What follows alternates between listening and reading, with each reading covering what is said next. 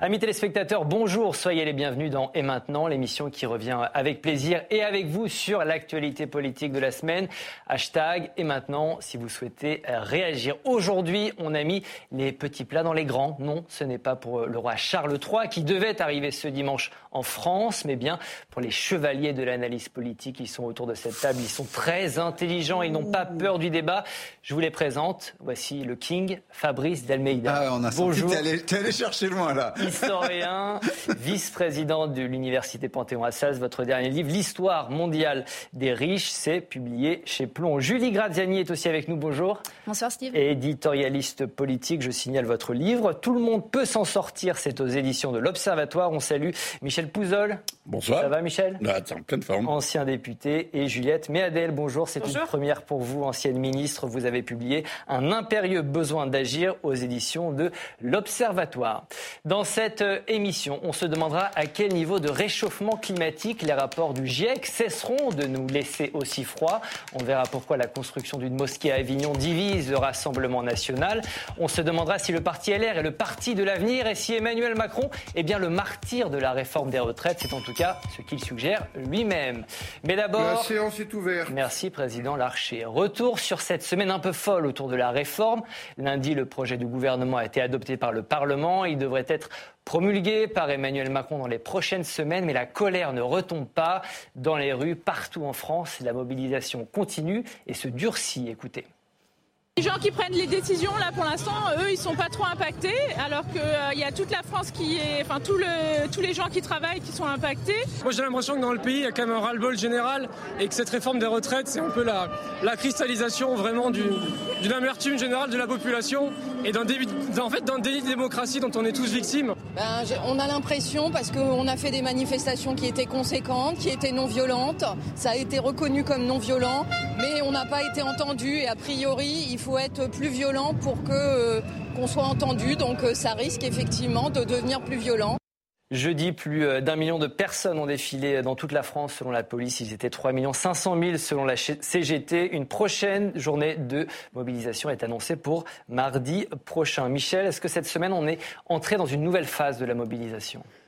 Incontestablement, déjà, on, voit que la mobilisation n'est plus tout à fait la même. On a pu noter dans les manifestations, moi j'en ai fait quelques-unes, j'ai pas pu toutes les faire, mais euh, une jeunesse beaucoup plus prépondérante dans la dernière manifestation notamment. Et puis une petite dérive aussi euh, euh, sémantique sur les slogans. C'est-à-dire qu'on était très focalisé, et uniquement, je dirais, focalisé jusqu'à présent sur euh, la réforme des retraites. Et on voit bien que là, la notion de déni démocratique, de 49-3, de passage en force, euh, commence à gagner euh, dans, dans, l'opinion et dans les slogans, ce qui élargit aussi potentiellement la base, la base de la mobilisation. Et et on voit qu'on revient, on arrive aussi à, à, toute la question du pouvoir d'achat qui était qui rejoint un peu celle qui a été à un moment donné celle des gilets jaunes. Donc il y a quelque chose de nouveau, quelque chose d'un peu nouveau. C'est pas très surprenant finalement puisque euh, le, le 49.3 c'est quand même un symbole revenir, très dur. Julie, vous êtes d'accord C'est quelque chose de, de, nouveau, de neuf est né cette semaine? Pas suffisamment, euh, parce que euh, on entend beaucoup parler, c'est vrai, de déni démocratique, mais pour l'instant, je trouve que ça se concentre plutôt sur un reproche quant aux formes et à la méthode. Et en fait, ce qu'on ressent, mais je pense que ça va finir par émerger beaucoup plus clairement, c'est que dans déni démocratique, il y a bien plus que ça. Il y a le sentiment maintenant euh, de nos concitoyens que c'est vraiment le pacte social qui est rompu. On avait, après la Seconde Guerre mondiale, euh, instauré un espèce de, nouvel ordre, un peu, celui qui allait être pair avec la société de consommation, le mmh. progrès des conditions de vie, euh, davantage de richesses. En fait, on était tous là pour s'enrichir et, pour communier à cet enrichissement collectif et le redistribuer. Et reconstruire la France. Et reconstruire la France et nos finances. Et on découvre aujourd'hui qu'on est en phase de déclin, euh, que le cycle rentre dans sa dernière partie et que euh, on n'a plus cet espoir de l'avenir. Mhm. Et du coup, c'est ça en fait qui, euh, qui, fait le, le ben oui, parce, dans la rue. parce que là, quand on dit démocratie, c'est pas seulement les formes de, du processus de prise de décision, c'est quel est le jeu collectivement auquel j'accepte de jouer et pour lequel j'accepte de faire des sacrifices. Parce que c'est ça qui est demandé, c'est un sacrifice. Vous faites un sacrifice quand vous avez confiance en l'avenir. Sinon, ça n'a aucun sens de faire un sacrifice euh, si vous pensez que votre situation va empirer dans les années à venir. Juliette, vous êtes d'accord La crise est profonde aujourd'hui? La crise est profonde parce qu'on est dans un moment inédit. On sort d'une crise sanitaire qu'on n'a jamais vue. Il y a des inquiétudes massives sur euh, les, questions écologiques et on est quand même en guerre. Soyons clairs, on n'est pas en guerre sur notre territoire, mhm. mais aux portes de l'Europe. Donc ça, ça fait trois facteurs qui bouleversent complètement la situation actuelle. Et face à ce qui nous est arrivé donc récemment, on a besoin d'une réponse politique systémique. Et le Macron d'aujourd'hui n'est pas le Macron de 2017. C'est-à-dire Mais en 2017, il était celui qui amenait, il le disait lui-même dans son livre, la révolution, un espoir d'apaisement, un espoir de dépassement des clivages partisans qui étaient devenus obsolètes. Et cette promesse-là n'a pas été tenue. Et aujourd'hui, on a quand même une jeunesse qui est un peu ébranlée par la crise du Covid, affaiblie, plus fragile, qui s'inquiète de son avenir, qui ne sait pas si demain mmh. elle aura du travail. On a des parents qui ont du mal à boucler les fins de mois avec le prix du pain, le prix de la farine, le prix des œufs qui a augmenté de façon exponentielle. Ce que vous nous dites, c'est que les gens qui sont dans la rue, c'est pas seulement entre guillemets contre la réforme des retraites, c'est beaucoup sûr que plus large. Mais bien sûr que non. La réforme des retraites, elle a occupé tout le pays pendant trois ou quatre mois, et en fait, on se pose des questions beaucoup plus systémiques. On est ce qu'on va travailler deux ans de plus ou pas Donc, en vrai, on attend une vraie réponse. Fabrice. Non, mais c'est très, c'est très juste là tout ce qui a été dit. Il y a, si on disait ça de manière un petit peu métaphorique, il y a un scénariste dont on a l'impression de, connaître un peu l'histoire qu'il est en train de nous dérouler. Emmanuel euh, Macron? Non, non, ah, j'allais dire ça lui échappe. Ça lui échappe parce que justement parce que là où euh, on a l'impression qu'il n'a pas appris, c'est qu'on a un peu l'impression que c'est le même scénario qu'avec les gilets jaunes. Mmh. Avec les gilets jaunes, rappelez-vous, au début, il a cédé assez rapidement je crois que c'était trois semaines après le début des grèves. et puis, malgré tout, c'est son attitude qui a entraîné une espèce euh, d'enquistage et progressivement, les ronds-points ont été plus bloqués. Puis ça a duré comme ça pendant plusieurs mois. Et là, c'est un peu pareil. Au fond, au début, il a, il a un peu cédé sur quelques éléments, puis il s'est rigidifié. Et puis là, on est arrivé après le vote et on voit que ça va s'enquister, que ça va se rigidifier et que ça va se solidifier. Avec le phénomène qu'on note tous, c'est qu'à un moment donné, ce qui était au départ très ordonné par les syndicats, très bien réglé par les syndicats, est en train d'échapper aux syndicats et même en train d'échapper, à mon avis, à la France insoumise. On l'a vu avec les manifestations de soirée après le vote de l'adoption du 49.3, enfin de la, de la loi par euh, l'article 49 alinéa 3. On a vu que c'était des, espèces de mobilisation de jeunes, euh, pas tous hyper militants de la France insoumise, qui se réunissaient. Puis là, avec les manifestations, on voit se recomposer si je la, vous comprends bien, le retrait de la réforme aujourd'hui ne suffirait plus, Michel il faut dire quand même un, mot sur le symbolisme de la retraite. Le, sujet de la retraite, c'est le seul sujet social dans lequel on parle de l'avenir. Hmm. Et c'est quand même un, caractère particulier. C'est-à-dire, quand vous parlez de la retraite à 20 ans, bah, vous parlez de votre avenir. Quand vous parlez ou de soit de vos parents, grands-parents. Et donc, c'est quelque chose qui nous projette hmm. forcément dans un, moment de, de, vie différent.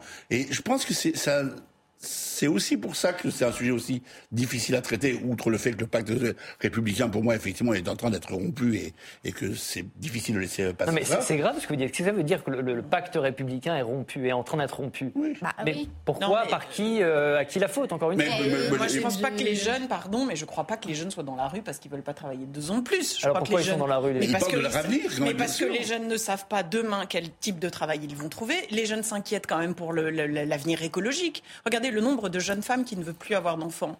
Il s'inquiète aussi de savoir si on prend les bonnes décisions pour assumer la transition écologique. De, toute évidence, ça va pas assez vite. Le rapport du GIEC, on va en parler tout à l'heure, mhm. le montre. Donc c'est quand même une angoisse existentielle qui est de savoir dans quelle planète allons-nous survivre. Et ça dépasse très largement le fait de travailler deux ans de plus ou deux ans de moins. Non mais la question n'est pas là simplement. la retraite permet de parler du futur. Il n'y a pas d'autre sujet qui permettent, à part le peut-être le réchauffement climatique, mais ça reste encore beaucoup très théorique pour pas pour la jeune génération, mais pour les générations précédentes. Ça pourrait permettre, Michel. Oui, ça, oui parce qu'en l'occurrence, parce qu'en l'occurrence, moi, ça ouvre d'autres débats. Pour aller dans le sens de, de, ce que disait Julie Graziani, ce que je trouve aussi de, très frappant, c'est qu'on a une forte propension à parler de notre passé. Euh, à avoir nos références sur notre passé. Et ce que, ce que je trouve effectivement très frappant, c'est qu'on ne lit pas ça, parce qu'auparavant, les forces politiques liaient le passé à l'avenir. On a survécu au totalitarisme, on construit une société démocratique. On a, on a été contre euh, le fonctionnement du patronat dans l'entre-deux-guerres, on met en place la sécurité sociale et on, reconnaît euh, le fait syndical, etc. etc. Là, c'est pas du tout ça. Aujourd'hui, on a l'impression qu'il y a d'un côté des commémorations et de l'autre côté, il y a une opacité complète sur l'avenir. Il n'y a aucune force politique aujourd'hui dont vous pouvez vous dire clairement, dans 30 ans, voilà, si je vote, si je vote pour le RN, à quoi ressemble la France dans 30 ans si je vote pour euh, euh, la euh, Renaissance, Horizon, la France insoumise, ça ressemblera. quoi Ce sera quoi la différence? Oui, oui, mais parce, que, parce que vous, entendez aussi beaucoup pacte républicain au sens des valeurs portées, la planète, l'avenir, etc. Mhm. Moi, quand je dis pacte républicain, je pense plutôt pacte économique. Et, et je pense vraiment sur, sur du long terme. En fait, pendant toute une phase, on a eu systématiquement plus de droits, euh, plus d'argent, plus de vacances, plus de congés, euh, moins d'années à travailler. Et, c'était ça la. Et ça, c'est fini, c'est la fin de l'abondance. Et depuis, Emmanuel Macron. Mais, en fait, ça fait déjà bien longtemps. En fait, c'est déjà quasiment depuis le début des années 90. Toutes les réformes passent avec plus de temps pour travailler, plus de trimestres ajoutés à la retraite. Voilà, on n'acquiert plus des droits. Les droits sont en train de nous être retirés petit à petit. Et, la seule chose. non, mais je, ah, bah, je, sais pas. Non, non, j'ai pas de. Quelle vision il, nous donne bah, concrètement eh bah, Il y en a pas Fabrice, même, les, même les mouvements qui se revendiquent progressistes aujourd'hui, puisque Renaissance, euh, vous l'avez dit, c'était Emmanuel Macron, c'était la promesse de 2017 d'un renouveau. Qu'est-ce qu'ils ont à nous offrir en termes de droits aujourd'hui? L'euthanasie, c'est à peu près tout. Enfin, vous voyez, c'est ça fait pas rêver. dans, le pacte dont vous parlez, il y avait une notion qui était fondamentale, c'est les efforts que je fais pour moi assureront, quoi qu'il arrive, une vie meilleure à mes enfants. Et ça, c'est ça, c'est Vous parlez beaucoup de la jeunesse. Mais, oui, mais c'est mais alors on va les entendre. Je pense que les, deux sont liés et c'est une vraie rupture du pacte républicain de dire mes efforts ne serviront pas à mes enfants. donc pourquoi en faire Mais c'est aussi une illusion, ça. Fabrice, on va écouter justement. Oui, mais c'est euh, jeunes. Merci beaucoup. On va écouter ces, jeunes qui euh, qui peuplent de plus en plus euh, les cortèges. Une fois n'est pas coutume, les, les lycées Louis le Grand et l'université Panthéon Assas ont été bloqués cette semaine. Écoutez. Saurais pas s'engager parce qu'on n'en est pas encore à la période des retraites. C'est faux, on ne veut pas arriver dans un monde euh, de travailleurs où, euh, où, notre, où, on se fera marcher dessus comme ça. En fait, on ne veut pas arriver dans un monde où on n'a pas de droits, euh, où on pense qu'on peut écraser les droits des travailleurs de manière totalement antidémocratique comme ça. Donc c'est maintenant qu'il faut s'y prendre et c'est ce qu'on fait. Juliette, cette irruption des jeunes dans la mobilisation, c'est un tournant? Ça va changer quelque chose? Oui, profondément. Vous savez, on dit toujours, et même si l'expression est à prendre avec des pincettes, que les manifestations de jeunes, c'est comme le dentifrice, quand il est sorti du tube, on n'arrive plus à le faire rentrer. Mm. Et je crois que là, il y a quelque chose de nouveau qui se cristallise. C'est-à-dire que les jeunes incarnent leurs angoisses à eux, mais aussi celles de leurs parents et celles de leurs grands-parents.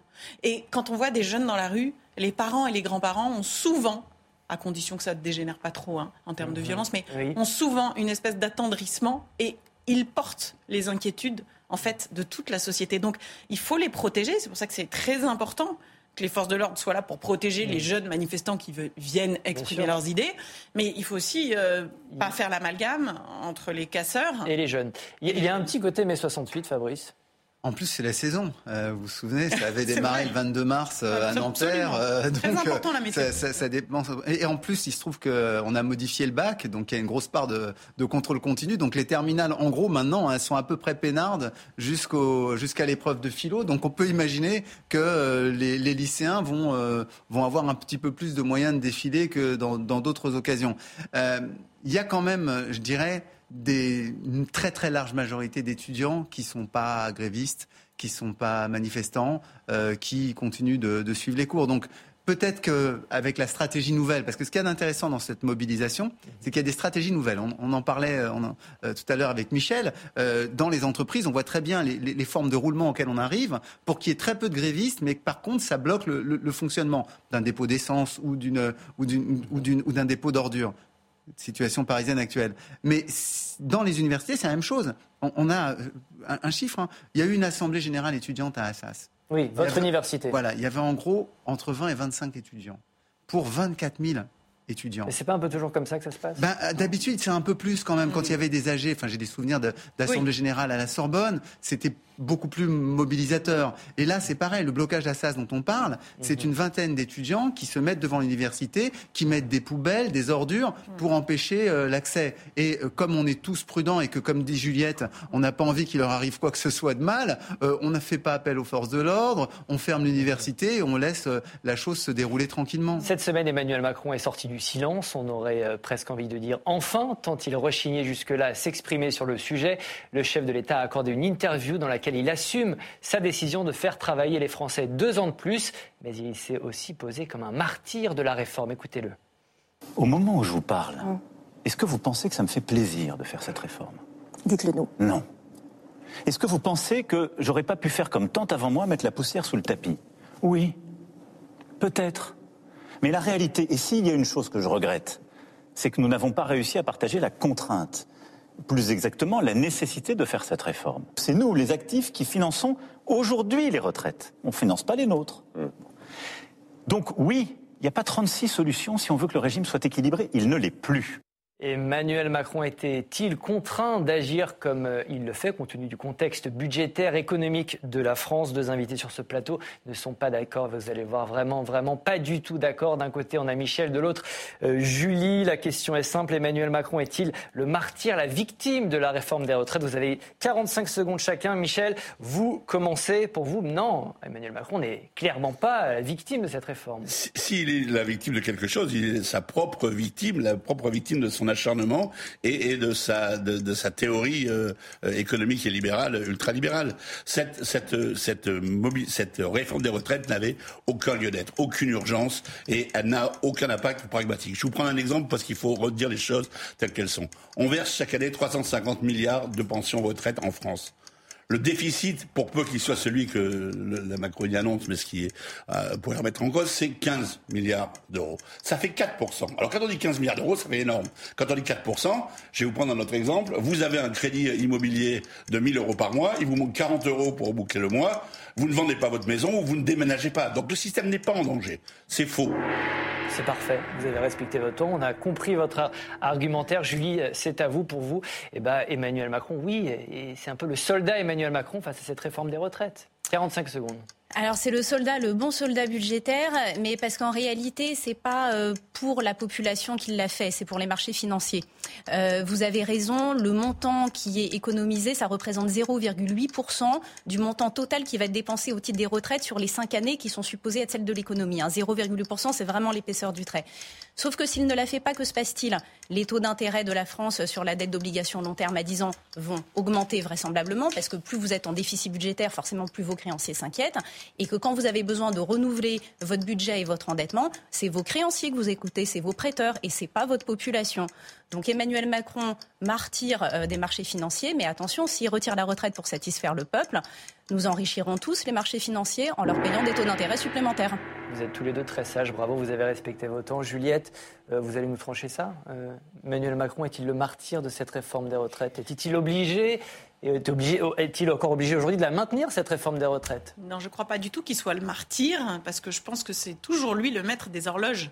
Et dans sa décision de saisir le 49.3, il montre d'abord que c'est lui qui décide, et il est très attaché à ça. donc on est plus sur une question de pouvoir et de rapport de force aujourd'hui que de véritable valeur ajoutée du bénéfice que la réforme. Et pourquoi c'est si important Vous dites que c'est important pour lui politiquement. Pourquoi c'est si important politiquement pour lui ah, euh, moi, euh, Mon opinion est qu'il devrait retirer sa réforme. Parce que précisément, il n'est plus dans la situation dans laquelle il était en 2017. Il n'a pas une majorité écrasante, il a même une minorité au Parlement. Donc politiquement. Alors pourquoi il s'entête? C'est ça que j'essaye de comprendre. Parce que je pense qu'il est lui-même pris dans cet emballement institutionnel d'une Ve République qui est de plus en plus présidentielle et présidentialisée et que son image à l'étranger s'installe et s'incarne, pense-t-il, dans sa capacité à résister aux manifestations. Et je, pense personnellement que c'est une erreur politique qui va qui risque de l'affaiblir sur les quatre années qui viennent. Fabrice, Emmanuel Macron, seul contre tous. Oui, je pensais que tu allais me demander martyr et je disais, en fait, je pensais martyr que aux victimes, s'il y, y, a une martyr dans cette affaire, je pense que c'est Elisabeth Borne, qui voulait pas y aller, qui voulait pas de cette réforme, qui l'a contrainte, qui l'a poussée. Et je pense que s'il y en a une qui doit servir, et elle l'a dit elle-même, de fusible, je pense pas que ce soit Macron. Je pense que ce sera Elisabeth Borne. Donc c'est plutôt elle que je vois, voilà, qui, qui prend euh, toute l'impopularité euh, sur elle. Euh, Macron droit dans ses bottes, oui, c'est évident. Et j'allais dire, c'est toujours évident. On, l'a répété. ce qui est marrant, à chaque fois j'y pense. Euh, vous vous souvenez, pendant le, quinquennat de Nicolas Sarkozy, il passait son temps à dire J'ai changé. J'ai changé. Je suis, suis plus pareil. Et Macron passe son temps à dire J'ai appris. J'ai appris. Vrai. Et, en fait, à chaque fois, l'un n'avait pas changé et l'autre, visiblement, n'a pas beaucoup appris. Bah oui. C'est comme les gens qui disent Moi, je veux faire des histoires avec personne. Vous êtes sûr qu'ils en font avec tout le monde. Et donc, euh, en, fait, c'est ça la, grosse difficulté c'est que visiblement, il n'apprend pas et il ne change pas. Et c'est même pire que ça. C'est-à-dire que la situation dans laquelle il est aujourd'hui, il l'a fabriquée. Il a fabriqué la faiblesse du pouvoir. La faiblesse du pouvoir en ne faisant pas campagne vraiment pour la présidentielle, en ne faisant pas campagne pour la législative, donc en n'ayant pas une grande majorité, en ne mettant pas en place une vraie coalition de gouvernement, en refusant éventuellement de retourner devant les électeurs s'il le fallait. Donc il a organisé cette faiblesse. Et derrière, il a organisé l'autre aspect absolument crucial. S'il n'y a plus d'autorité, il n'y a plus de droit. Et ça, pour moi, c'est ce que disait Julie tout à l'heure, c'est quelque chose d'essentiel. C'est-à-dire qu'aujourd'hui, le sentiment qu'il y a un droit commun, collectif, partagé, l'intérêt général n'existe plus. On va justement écouter, je vous fais réagir tout de suite, Michel, mais on va écouter Emmanuel Macron qui parle justement des, des désordres dans la rue. Écoutez-le. Quand des groupes utilisent l'extrême violence pour agresser des élus de la République, qu'ils soient parlementaires aujourd'hui ou maires, euh, malheureusement chaque semaine, quand ils utilisent la violence sans règle, absolue, parce qu'ils ne sont pas contents de quelque chose, alors là, ça n'est plus la République. Mais Or, la démocratie. Convenez, Monsieur le Président. C'est un ordre. Ce ne sont pas des propos qui sont à même d'apaiser. Pardon, ce sont des propos qui clarifient. Je vous le dis très nettement. Il faut dire. On respecte, on écoute, on essaie d'avancer pour le pays, et je vais y revenir parce que je veux qu'on parle du fond de cette réforme, mais on ne peut accepter ni les factieux ni les factions.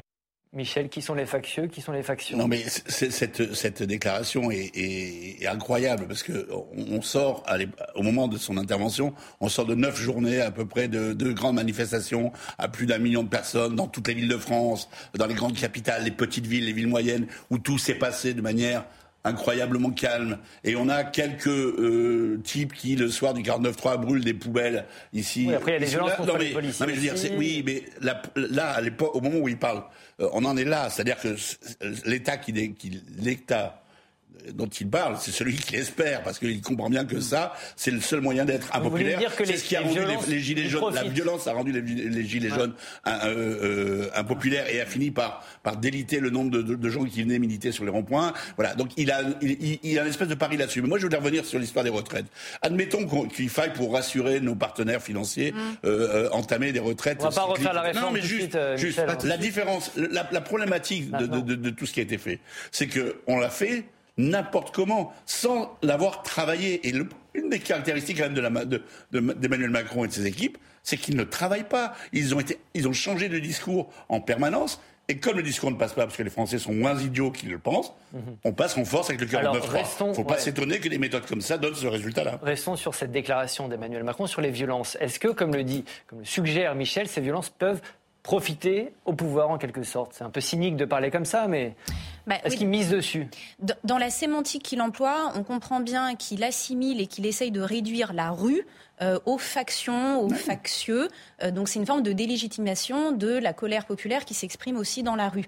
Et euh, en réalité, dans, dans, une démocratie saine, il doit y avoir cette tension entre le pouvoir politique et la rue. entre deux élections, mais sans retirer du tout la légitimité au processus électif habituel. Et là, en fait, il, joue un peu sur les mots, parce que la rue, oui, c'est aussi les émeutes, c'est aussi le danger, mhm. c'est aussi des dérives possibles. Mais il n'y a pas que ça dans la rue. Hein. Donc quand il fait exprès euh, d'évoquer le souvenir euh, euh, des ligues, de 33, du Capitole, il a cité le Capitole aussi avec l'action de Donald Trump et, et, le Brésil aussi. En fait, il, il essaye de nous dire que l'intérêt collectif reste partagé. C'est ce que disait Fabrice. Il, essaye de, garder ce mythe-là, qu'il y a toujours un intérêt collectif, qu'on travaille globalement tous ensemble, et que ça ne sont que des minorités d'agitateurs euh, euh, qui, viennent essayer de euh, rendre difficiles les choses.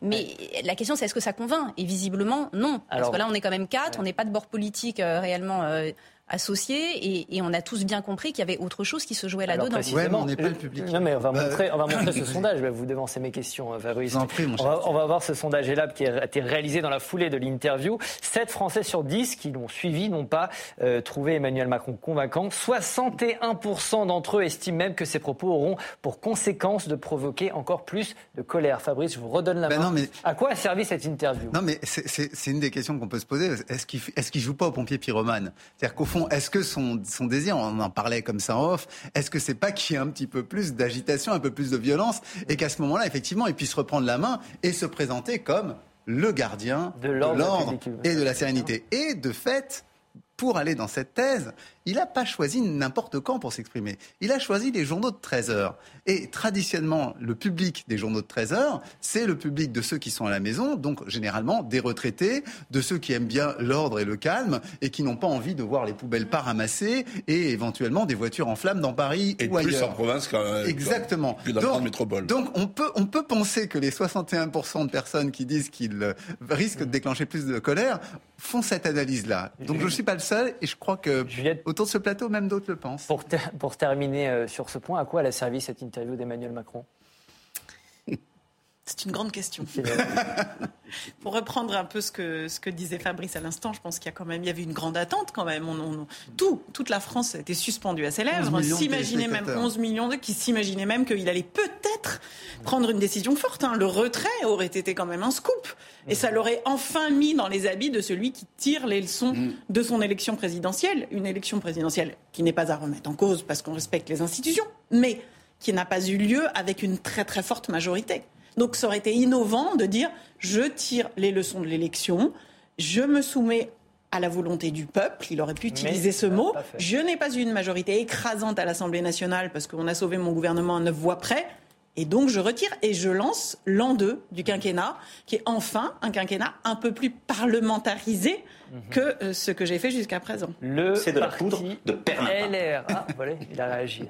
Le parti LR a-t-il encore un avenir? Le parti LR est-il le parti de l'avenir? Au regard du blocage actuel au Parlement C'est notre troisième thème. La séquence sur la réforme des retraites devait être son moment à lui, lui qui réclame le recul de l'âge de départ depuis plusieurs années. Oui, mais voilà, plusieurs députés ont voté lundi pour la démission du gouvernement et le patron du parti tente de sauver les apparences. Écoutez.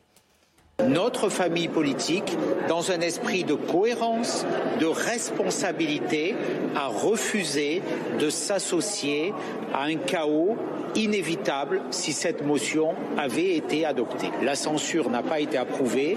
Les républicains ont fait preuve de cohérence, de responsabilité et de cohérence avec leur position euh, historique, de responsabilité par rapport à la situation du pays. Et nous sommes inscrits dans la défense de nos institutions là où d'autres veulent les mettre à terre. Fini. Fabrice, il, ne peut plus. on vient d'écouter, on vient d'entendre Eric Ciotti. Selon vous, Eric Ciotti a-t-il tout gagné ou tout perdu dans bah, cette séquence? On entend euh, devant les caméras. Moi, je considère qu'il a tout gagné. C'est-à-dire qu'en fait, il a été élu à la tête des Républicains euh, pas si aisément que ça. Euh, euh, il y avait un parti qui était assez morcelé, assez divisé. Il avait derrière lui Laurent Vauquier, qui était la personne dont on attendait la parole plutôt que celle d'Éric Ciotti. Qui est étrangement silencieux. Hein. Non, non, non. et, donc, ce qu'il a réussi comme coup, c'est que là, tout d'un coup, les Retailleaux, les Larchers, etc., disent il est bien le petit Éric qui fait le travail. Vauquier dit rien, donc c'est Ciotti qui est en avant. Et il se trouve que par ailleurs, il est très, très, euh, comment dirais-je, en, bonne relation avec une partie du gouvernement. Et je pense qu'il est la seule solution pour Macron. Donc, euh, pour ah, moi, c'est la seule solution pour Macron. Pour moi, euh, pour moi, cette séquence lui a plutôt réussi. Donc il y a un pilote dans l'avion. Non, pas du tout. Moi, je crois que Eric Ciotti a tout perdu. Lorsqu'il a gagné, lorsqu'il a gagné les, ses élections à la tête du Parti républicain, il pouvait donner l'illusion qu'il allait maîtriser le groupe parlementaire et que les 60 voix lui appartenaient. Mais qu'est-ce qu'on a constaté là? On a constaté quelqu'un qui n'était pas du tout suivi par son parti. Juste, je et montre, donc, 19 députés LR 19 députés, 61 ont voté lundi la motion de, de censure contre la position incarnée par Eric Ciotti. Et sur ces 19, il n'y avait pas qu'Aurélien Pradier, il y avait aussi des proches de Laurent Wauquiez. Puisque quand vous regardez dans la région Rhône-Alpes, qui est la région de Laurent Wauquiez, il y a quelques députés qui ont voté la motion de censure et qui ne l'ont probablement pas fait parce que un beau matin, ils se sont réveillés en pensant qu'ils allaient voter contre. Donc, il y a des forces en place et Éric Ciotti, aujourd'hui, est un roi nu qui n'a plus aucun pouvoir de négociation. Mais le parti LR est peut-être un parti d'avenir, c'est ce que nous dit Fabrice. Euh. Ben, en soi, non mais... non, exagérez, hein, euh, je, comprends, mais euh, Fabrice, en fait, fait un raisonnement par contrario. Qu'est-ce qu'Emmanuel Macron a essayé pour faire fonctionner cette assemblée ingouvernable? Juliette Méadel disait volonté du peuple tout à l'heure, mais aujourd'hui, il n'y a pas de volonté du peuple, il n'y a que des volontés de morceaux de peuple fragmentés qui sont infichus de s'entendre. Il y a quand même 70% des Français Oui, mais si vous passez, non, mais vous retirez la réforme. Et des millions de gens dans la Il y en aura d'autres qui euh, seront aussi capables de se mobiliser pour d'autres sujets. Enfin, globalement, le paysage politique, idéologique, en termes de valeurs, en termes de force, c'est tellement fragmenté qu'on ne peut plus parler de la volonté d'un seul peuple unifié. C'est un mythe, ça n'a Et donc, quel rôle peut jouer le parti Les Républicains là-dedans Voilà, donc sachant ça, euh, les républicains avaient la possibilité de faire pivot et de maximiser à mort leur utilité alors même qu'ils ont un tout petit groupe, mais encore aurait-il fallu pour ça, en effet, qu'ils soient unifiés. Ce qui est sûr, c'est que la méthode de l'accord texte par texte, ça ne fonctionne pas, on voit bien, et, ça aggrave même les divisions au sein du parti LR, et ça empêche donc Éric Ciotti d'avoir un parti à sa main qui puisse piloter comme un, comme un outil, euh, comme un instrument. Donc, quand on procède par élimination, et c'est pour ça que Fabrice dit ça, je pense, on en arrive à une seule solution possible, c'est un accord de gouvernement qui se met en place cette fois mhm. euh, ah. avec euh, Renaissance. Et s'ils n'y parviennent pas, moi je vous dis, ils ne finiront pas ce quinquennat. Merci pour la transition, Julie, parce qu'on va écouter euh, Rachida Dati qui demande précisément ce contrat avec Emmanuel Macron. Écoutez-la. Je pense qu'il faudra aujourd'hui un véritable accord politique, un contrat de gouvernement pour que les forces réformatrices de ce pays travaillent ensemble pour évidemment redresser le pays. Et donc aujourd'hui, revient aussi à notre famille politique de prendre cette responsabilité et de voir avec le président Macron, de voir comment on a un accord politique pour redresser, transformer et réformer ce pays. Michel, vous connaissez le Parlement comme votre poche, ancien député. Est-ce qu'un accord. Je ne connaissais pas si bien que ça, sinon j'y serais peut-être resté. un accord est possible entre Emmanuel Macron et euh, les Républicains Non, je pense que ça, ça, il ne fonctionne pas comme ça. Euh, le, Macron, c'est l'homme des coups. C'est-à-dire des, coups au sens. Euh, euh, je vais faire un gros coup. C'est-à-dire, il va prendre des individus et c'est comme ça qu'il veut agréger les individus. Débauchage individuel. Moi, je l'ai vu faire. Je l'ai vu faire euh, dans la majorité PS. Je, je, me rappelle de députés qui étaient des frondeurs, donc mmh. euh, l'aile gauche qui disait ouais, mais il est là. Ouais, mais il écoute. Oui, mais il est présent. Il est présent sur les bancs des ministres, ce qui était le cas tout le temps quand il y avait un texte. Donc, il a une manière de fonctionner comme ça qui est d'abord à l'affectif et aussi à l'individu. Les, les, les, histoires d'appareil ne, ne l'intéressent pas parce que ça le fragilise. Mhm. forcément. Pour en venir au LR. dans l'intérêt des LR. Mais oui, mais dans l'intérêt des LR, il y a quand même une chose qui s'est passée que euh, on a tous été surpris par les neuf voix sur la motion de censure. Mais ce que tout le monde, je crois, tous les observateurs, pas passé à neuf voix. Mais tous les observateurs avaient minimisé, c'était le nombre de députés LR qui voteraient euh, la motion de censure. 20, c'est beaucoup. C'est d'autant, euh, c'est d'autant plus important quand le président du groupe LR au Sénat explique le vote en disant c'est notre réforme des retraites, c'est celle que nous portons au LR. La rupture pour 20 euh, députés, c'est énorme. Donc la fracture euh, qu'on sentait, parce que Ciotti est un est de clivant, y compris euh, y compris à droite, parce que mm. on, peut comprendre pourquoi quand on est surtout quand on est à gauche. Euh, elle s'est renforcée. Donc le l'avenir des LR aujourd'hui est très compliqué. Moi, je vois bien ce que mm-hmm. la tactique de Rachida Dati, qui elle a d'autres ambitions et a déjà joue un jeu. Elle est déjà sur la, la bataille de Paris et euh, elle a beaucoup de batailles. Rachida. elle a beaucoup de batailles, mais mais et, et elle veut incarner ce qu'elle l'estime que Vauquier n'incarne pas, c'est-à-dire une droite euh, capable d'être responsable, forte. Bon, ça c'est pour donc, le donc, donc le, je, je, ne vois pas dans cet état de fragmentation. Mhm supérieur à tout ce qu'il y a déjà eu chez LR, comment ils vont recaser les morceaux. Et j'ai plutôt l'impression qu'on va vendre la maison, euh, comme on dit, euh, par, pièce, par appartement, un peu à Macron, effectivement, un petit peu à l'extrême droite, et, et, restera euh, ce qui restera autour ah, de C'est une logique parlementariste. Oui, mais ça, mais ça se confirme petit à petit. Non, je, je crois, je crois qu'on est vraiment dans une cinquième république de plus en plus présidentialisée d'ailleurs presque à l'excès, et qu'on n'est pas du tout dans une logique parlementaire. Donc, mhm. il n'y aura certainement pas d'accord de gouvernement où on va négocier avec une partie des députés. C'est pas du tout l'état d'esprit général. Mais non, c'est pas comme ça qu'on est constitué, et c'est pas du tout comme ça, me semble-t-il, que le président a décidé de présider depuis plus de six ans maintenant. Allez, on passe à la rubrique fake news ou pas. Vous aimez cette euh, rubrique, Fabrice Je vous donne une info, quelque chose qui ressemble bah, à une info. Bah et vous me dites si c'est vrai ou si c'est fait. On part aux États-Unis où euh, la rumeur euh, enflait euh, depuis plusieurs semaines. Elle vient de tomber. Le milliardaire Elon Musk va racheter le GIEC, le célèbre groupe d'experts intergouvernemental sur le climat. Cette vente permettra de financer la transition climatique à destination des pays les plus vulnérables. C'est une fake news ou pas? Fake news. Bravo, c'est un consensus, j'imagine. Oui, là, quand même, ouais, c'était un peu. fake news, mais, mais honnêtement, euh, je ne suis pas certain que dans, un coin de sa tête, c'est pas le genre de raisonnement qu'il pourrait faire. Oh oui, c'est. une info. Euh, Pour l'envoyer sur Mars. Propagée par malheur actuel. On file en Inde où une société a enclenché la transition vers l'intelligence artificielle. L'association Chatra Sansad a décidé de changer de PDG. C'est désormais l'intelligence artificielle ChatGPT qui occupe le poste. Même question, fake news ou pas, Juliette que c'est trop gros. Puis alors le nom euh, de la société, il est, il est cousu de fil blanc. Chatra Sansad. Oui, non, c'est trop vrai pour être vrai. Bah, non, mais alors ça, j'aurais cru, j'allais le dire, j'allais le dire, Steve. Bon, alors je, je mets, je mets. non, j'allais dire. La bonne réponse. C'est facile après coup. Je promets. Trois points pour Julie. Trois non, parce qu'il y a des systèmes de, de, gouverne, de gouvernance maintenant décentralisés, autonomes, euh, avec des jetons qui, qui fonctionnent. Ça a été relayé par West France. La société compte sur ses talents d'analyse du langage pour analyser les tendances du marché. C'est la déclaration de l'actuel PDG de la société. Retour en France avec cette récompense qui vient tout juste de tomber. Olivier Dussopt, le ministre du Travail, qui bosse, vous le savez, sur la réforme des retraites, a été élu personnalité de l'année. Le classement a été établi par Elisabeth Borne, qui a salué un vrai de dialogue. Michel oh, Écoutez, moi, c'est, pour moi, c'est, ma personnalité du siècle, parce que j'avoue que Olivier Dussopt est, est quelqu'un que j'ai en plus bien connu à mon arrivée à l'Assemblée nationale et qui est la personne la plus incroyable que j'ai vue. Je me ah. souviens de cette diatribe à l'Assemblée nationale contre la réforme, contre la, la, réforme de, de, du statut des, de la fonction publique, euh, extrêmement virulent. Et quatre jours après, il était au Sénat pour défendre cette, ce même projet de loi. J'avoue que cette souplesse des Chines me, me, cette souplesse des Chines me, me, vraiment. Autre, autrement dit, c'est faux, mais il mériterait. Ah, je pense qu'il oui, il mériterait, mais puis que non seulement il le mériterait, et puis qu'après il aille reprendre d'autres activités. information du Gorafi. Plus sérieux, le RN est-il devenu un parti normal C'est, vous le savez, ce que souhaite Marine Le Pen, qui poursuit son opération dédiabolisation. Cette semaine, on a appris qu'un député RN avait inauguré une mosquée dans la banlieue d'Avignon. Joris Ebrard, c'est son nom, c'est un élu du Vaucluse. Il a participé à la cérémonie d'inauguration de l'établissement en présence, vous le voyez, d'une association franco-turque. La démarche n'a pas du tout plu à sa chef. Écoutez. C'est une initiative euh, personnelle de ce député que je euh, désapprouve. Très clairement.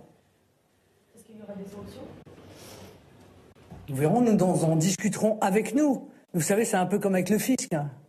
Il y a le droit à l'erreur. Mais c'est une fois, je crois. Fabrice, qu'est-ce que cette affaire nous révèle du Rassemblement national D'abord, quand euh, l'information est tombée que le député RN inaugurait une mosquée dans sa circonscription, je dois avouer que j'ai cru que c'était une fake news. Mais pourquoi Je me suis dit que c'était une mais pourquoi Parce qu'on est tellement habitué à l'idée que pour le RN, euh, l'islam est l'ennemi imaginer un député RN qui inaugure une mosquée. c'est quelque chose de normal. Il faut rappeler que les élus locaux régulièrement. Exactement. Et c'est là où votre raisonnement est parfaitement juste et on voit que le RN est euh, mis dans des territoires avec euh, des besoins d'alliance, des besoins de contact pour euh, ces, élections, qu'il va y avoir dans quelques années des municipales et qu'il y a un désir de, de, de s'enraciner. Et donc on comprend qu'il y ait quelques... Mais mais jusqu'à présent, les députés et les élus locaux RN faisaient leur électorat par l'opposition à l'islam et mhm. par l'opposition à l'immigration. peut-être. Donc voilà. Alors la question que ça me pose, puisque tout à l'heure Juliette se moquait de moi par rapport à Ixiotti euh, qui ne tenait pas ses troupes. Oh, je dans quelle pas, mesure, Monsieur le professeur. Dans quelle mesure, Madame Marine Le Pen tient-elle ses troupes pour qu'un mhm. député, hein, c'est pas c'est pas un maire, hein, c'est un député, euh, en arrive là. Mhm. Euh, Julie, ça illustre quoi cette histoire? C'est une nouvelle normalisation, une nouvelle étape. Je ne parle pas de Marine Le Pen, hein, je parle vraiment de l'inauguration d'une mosquée. C'est une nouvelle étape vers la normalisation du parti? Qui est bah, contredite aussi peut-être par Marine Le Pen ensuite. Mais enfin, oui, on, aurait envie de mettre à distance la réaction de Marine Le Pen pour retenir que le geste du député et surtout ne pas s'en étonner parce que quoi de plus naturel? Qu'un élu euh, qui est là pour s'occuper du bien-être des habitants sur son territoire, de, ses électeurs ou de ses futurs électeurs, bah, participe à l'inauguration d'un monument qui compte euh, pour une bonne partie de ses électeurs et qui vont le permettre de, vivre leur foi euh, comme ils l'entendent. Enfin, c'est vraiment, on, ne devrait même pas s'en étonner en fait. Et, ça doit, ça doit aussi nous nous renseigner ou nous donner espoir sur une inévitable banalisation de ce point de vue-là des thèses du Rassemblement national, parce qu'ils ne peuvent pas à la fois dire euh, qu'ils souhaitent être majoritaires, qu'ils souhaitent gagner des villes, des circonscriptions ou que sais-je, et en même temps ignorer la situation de leurs électeurs. Alors pourquoi Marine Le Pen condamne cette bah, je, Oui, bah, parce qu'elle ne sait pas, les bras m'en Pardon, pardon, pardon, Julie, pardon, Julie. est-ce que tu penses vraiment que cette association euh, turque euh, et, et, ses, mandants, ses membres, est-ce que tu penses vraiment que c'est des électeurs potentiels pour le RN Alors apparemment, juste un élément d'explication, c'est que dans la ville en question, il y a une forte présence de la communauté d'origine turque. Qui est une des moins, est une des moins en général, adoptant la nationalité française. Il faut quand même le rappeler. Oui, mais, oui, sauf que ça n'exclurait pas. Juliette et ensuite Michel. Non, non, Juliette. Ça n'exclurait pas le, le double discours de Marine Le Pen. C'est-à-dire que moi, je crois vraiment à une stratégie de dédiabolisation. Donc là, elle n'est pas sincère. Engagée. Mais bien entendu, elle joue double jeu. Il y a de la dédiabolisation, on le voit bien depuis la dernière campagne présidentielle, où elle gomme tous les mots racistes, où elle gomme tous les propos anti-républicains, où elle essaye de se donner une image de respectabilité. On voit bien là qu'elle est contre la violence, elle essaie de tenir ses troupes. Mmh. Et ça ne l'empêche pas de tolérer probablement sous-main qu'une partie de ses électeurs fasse du clientélisme, du clientélisme communautariste pour gagner des voix. Donc elle dit en face à face, je le condamne, mais mais en fait, elle laisse faire. Mais Michel. je crois qu'il y, y, a deux éléments. Il y a l'élément de la laïcité. Moi, je, suis désolé, je suis pas tout à fait d'accord avec vous. Quand j'étais député, je me faisais une règle d'or. Je ne mélangeais jamais le culte et la, République. Ouais, je n'ai jamais, je n'ai jamais. C'est vieux côté anticlérical. Non, non, non, je n'ai jamais été ni dans une mosquée. Euh, et l'imam de la mosquée de Bretigny habitait sur le palier. Mais les élus locaux, ils, inaugurent pas des tous, établissements de culte. Pas tous. Moi, je me suis toujours refusé à ça, ni à souhaiter les fêtes religieuses, etc. C'était l'ordre du privé, et je mélangeais pas les choses. C'est une chose. Là, ce qui euh, embête Marine Le Pen, c'est que c'est une mosquée et qu'elle se bat contre la France des mosquées, les affiches, vous savez, avec les minarets, etc. C'est ça le grand combat. Mais quand on regarde sur le terrain, il y a aussi une petite frange très minoritaire, mais des populations euh, euh, issues de l'islam, intégrées, français depuis une ou deux générations, qui revendiquent des propos sur la sécurité, mm-hmm. sur la nouvelle immigration, sur le et qui sont avec des des, dans, certains, dans certaines régions, des, des frontières très floues. Mmh. Euh, et donc, là, on est dans le Vaucluse, hein, je vous rappelle. C'est quand même les fiefs les fiefs de, de, du RN globalement. Mmh. Je ne suis pas surpris que ces élus fassent un rapprochement-là. Et dans la dédiabolisation, euh, comprise, vous verrez qu'on va voir apparaître sur les listes, ça arrive déjà, mhm. euh, des Français issus d'immigration qui seront aussi euh, au RN. ça fait partie d'une stratégie qui est d'ailleurs extrêmement dangereuse pour la démocratie. Je veux bien, mais pour l'instant, dans la dernière présidentielle, le vote musulman s'est très largement porté, pour les estimations qu'on a pu en faire, oui. sur Jean-Luc Mélenchon. J'ai dit, non mais bien sûr, j'ai dit, il y a une frange, la, polarisation, il y a une frange étroite, mais je pense que le, RN va commencer à travailler dans, certains territoires Ça a déjà ça a sûrement vocation à évoluer parce que le, on va dire l'axe des mouvements euh, identitaires ou Rassemblement national, on va dire bah, les populistes de droite pour, pour faire une catégorie, euh, c'est la ligne de partage entre ce qui est étranger et ce qui est familier. Bon, mais sauf qu'aujourd'hui, euh, je ne sais pas comment on peut dire euh, que euh, des musulmans qui sont en France appartiennent à la catégorie étranger. Je veux dire, ils sont là, c'est des concitoyens comme nous. Donc même du point de vue de la ligne de partage traditionnelle du Rassemblement national, il devrait réaliser qu'on a aujourd'hui basculé dans une société assez multiculturelle et que donc euh, ces enfin, ce sont des futurs électeurs potentiellement mhm. et qui peuvent même en effet adorer aux idées euh, d'ordre, euh, d'autorité, euh, qu'ils ont envie que les choses tournent et qui peuvent relayer un Peut-être un élément d'explication, un, un, élément d'explication pour expliquer cette réaction de, de, Marine Le Pen. Regardez cette explication que donne le collaborateur du député au magazine Le Point. La communauté turque fait partie du Pontet. Pontet, c'est la ville mhm. où a été euh, inaugurée cette mosquée. Du Pontet, elle est dynamique, elle compte de nombreux entrepreneurs. La France change de visage. Il va falloir que Reconquête, le parti Reconquête, s'y fasse. Donc le parti d'Éric Zemmour. Est-ce que ah bah ça peut je, je, suis pas, je suis pas sûr que l'extrême droite euh, turque, je suis pas sûr que l'extrême droite turque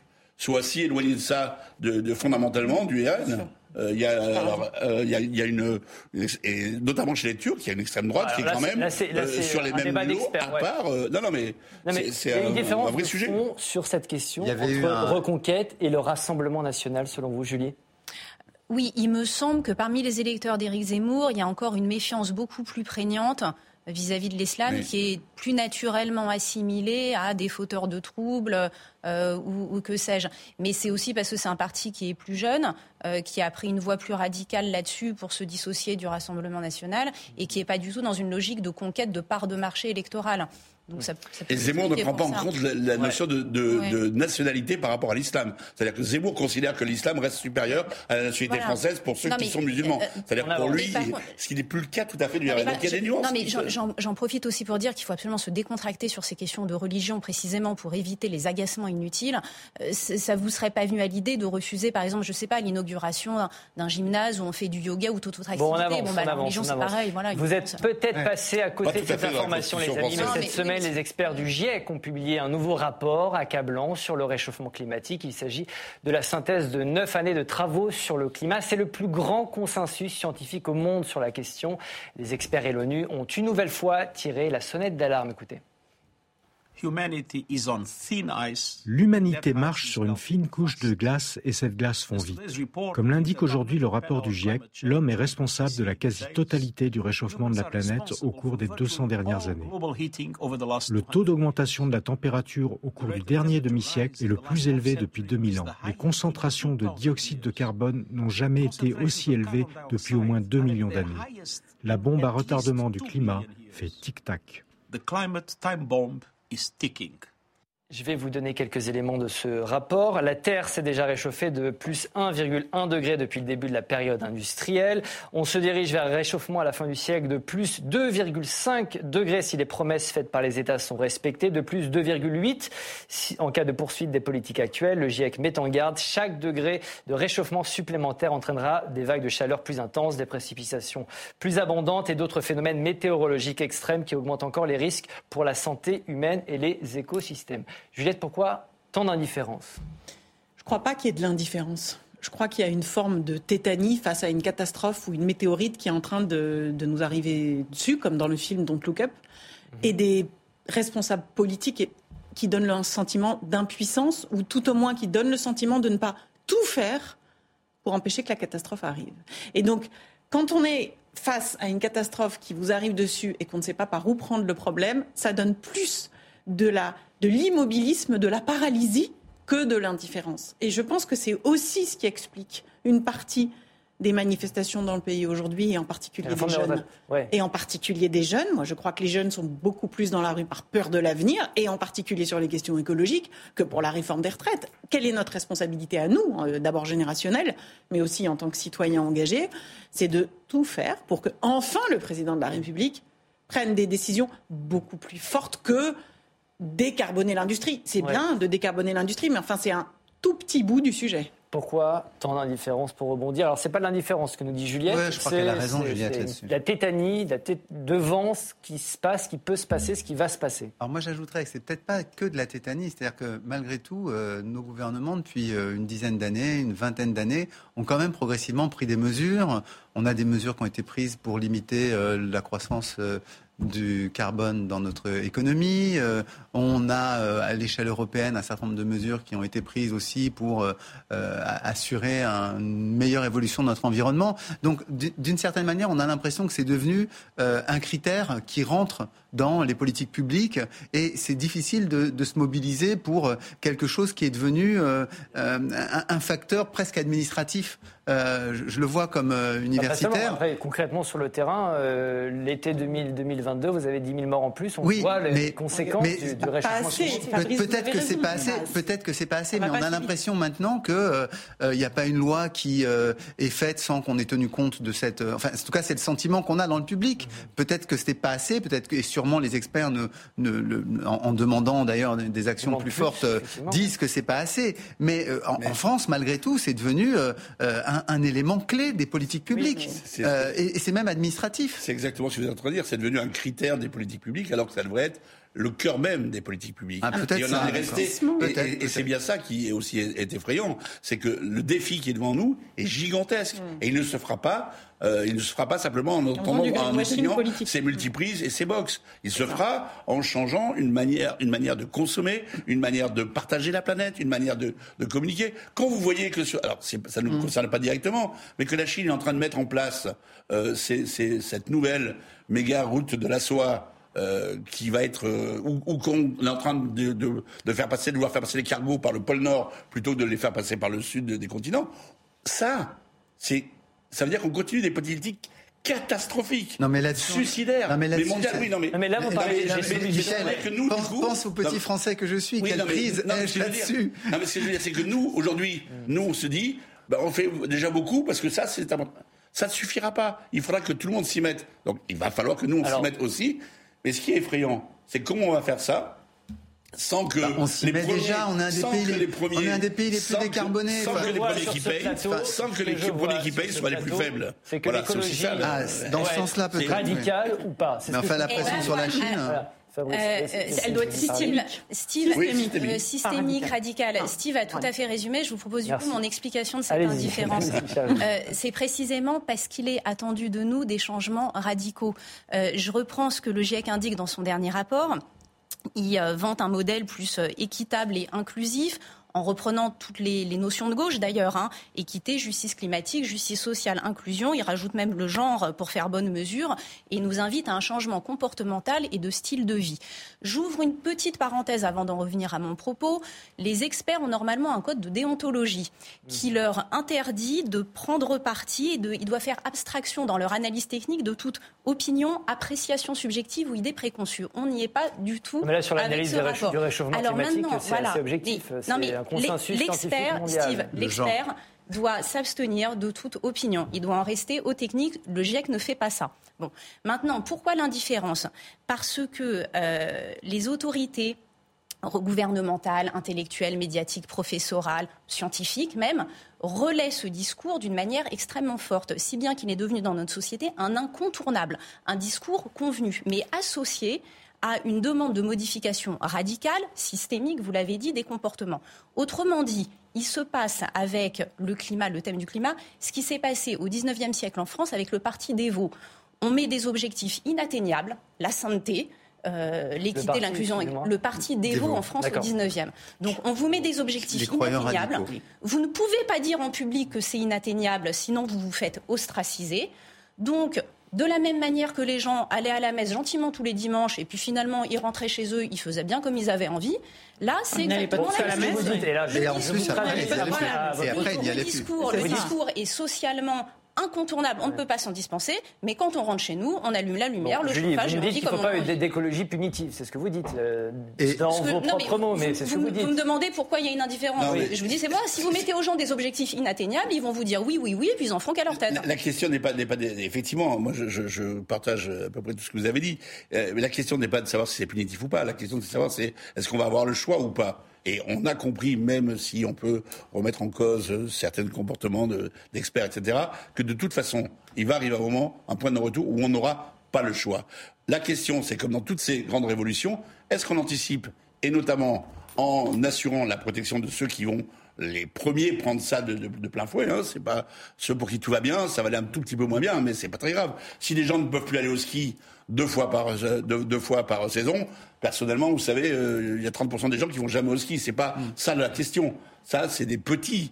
Mais il y a des gens qui vont prendre ça de manière très violente, avec des crises euh, économiques, comme on voit déjà aujourd'hui, très violentes. Donc, soit on arrive à anticiper ces choses-là, ces changements qui, de toute façon, vont avoir lieu, d'une façon ou d'une autre. Donc, soit on radicalise un peu le discours pour dire, attendez, euh, ça suffit pas de se faire plaisir. Euh, soit on affrontera ça de manière beaucoup plus difficile parce que, une fois de plus, on n'aura pas anticipé. Et je soupçonne ceux qui aujourd'hui ne font pas les efforts quand même de les préparer pour la suite. La Chine fait des choses assez intéressante à regarder. La séance est de manière expérimentale sur l'environnement. Pas prêt maintenant, mais qui seront prêts dans 5 ans. La séance est suspendue. Comme chaque semaine, on termine cette émission par un top flop. Je vous pose une question très simple. Qui a marqué l'actualité en bien ou en mal? Cher Fabrice, vous commencez votre top. Non, mais il y a eu. Euh, moi, c'était un, c'est un top qui est un peu étalé dans le temps, puisque c'est la vente des billets des JO. Et c'est vrai qu'il y a eu un système qui a fait énormément en discuter, avec des ventes par paquet, avec des, euh, avec des prix euh, variants. Mais il y avait quand même quelques petits prix qui permettent aux Français qui ont des moyens modestes de pouvoir accéder à ce qui devrait être quand même un, un événement majeur dans leur pays. Votre flop alors mon flop, c'est euh, ce débat qu'on a autour des méga bassines. Je suis sidéré de voir qu'on se dispute sur un, petit sujet local comme ça, voilà, sur ces retenues d'eau, alors qu'on n'a pas une politique nationale de l'eau. On parlait du réchauffement climatique, on parlait des changements perceptibles et sensibles du climat, et on n'a pas une politique réelle de l'eau qui est menée et qui permette de faire discuter justement les, différentes parties, les agriculteurs, les écologistes, et, de penser ce qu'est l'intérêt public. Au lieu de ça, c'est le petit débat euh, sur euh, local je veux pas cette bassine, elle va avoir des fuites, elle en aura pas. Si, si, tu vas voir, on verra pas. Votre top, votre flop euh, mon top, c'est le Crédit Suisse racheté par la banque UBS à la suite d'un quasi bank run. Alors, ce qu'on appelle le bank run, c'est quand vous considérez que votre argent n'est plus en sécurité à la banque et que tout le monde se précipite pour retirer les dépôts, ce qui aggrave le risque de faillite bancaire. En fait, c'est vieux comme l'histoire des banques, les bank runs. Et ce qui est pas mal, c'est que ça nous apprend que notre argent n'est en sécurité nulle part, même pas dans les banques.